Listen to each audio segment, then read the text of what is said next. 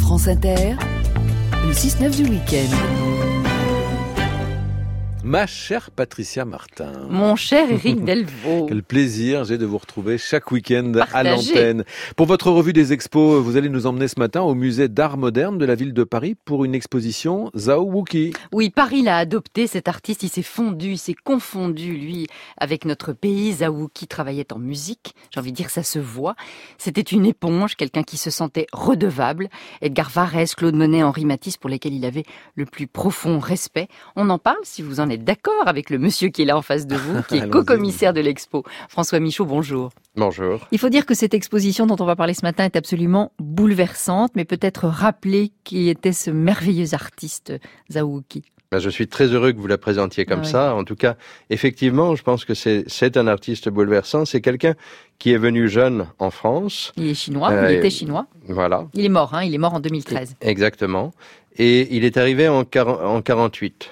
Donc c'était le moment où, bien sûr, Paris commençait à se, euh, se voir, euh, non pas relayé, mais en tout cas concurrencé par New York. Mais en 48, les artistes qui voulaient se confronter à l'art de leur temps venaient à Paris. D'ailleurs, il a rencontré beaucoup d'Américains ou du continent américain, comme le Canadien Riopel, comme euh, John Mitchell ou Sam Francis, et ça a été son, son premier milieu.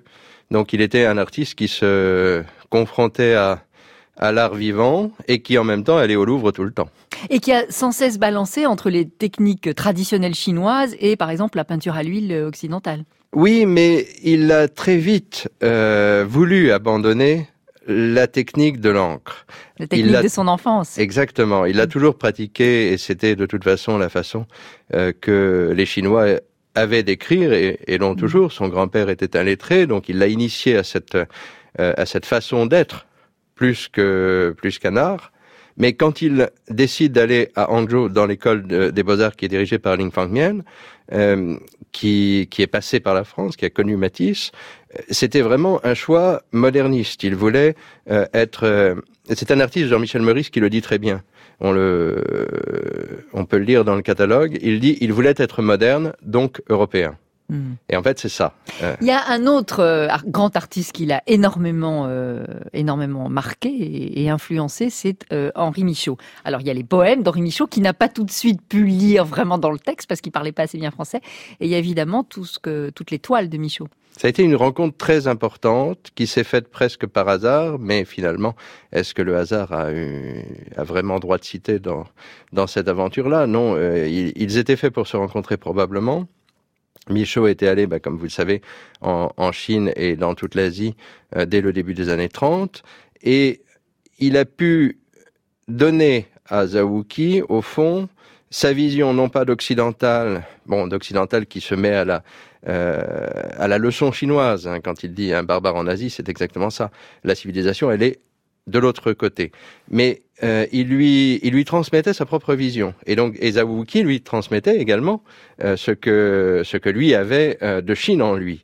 Et Micheline Fankim disait il se voyait tout le temps, il se parlait au téléphone et puis il ne mais il ne parlait pas d'art, il parlait de de Chine.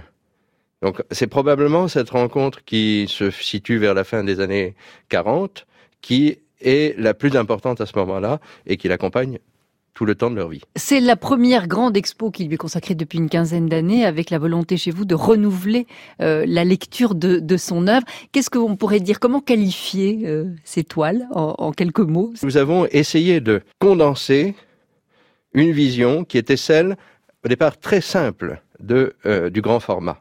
Zawuki se sentait bien dans ces dimensions-là, et il le dit d'ailleurs, il, il dit, je ne voulais faire que ça presque au point de renoncer au petit format.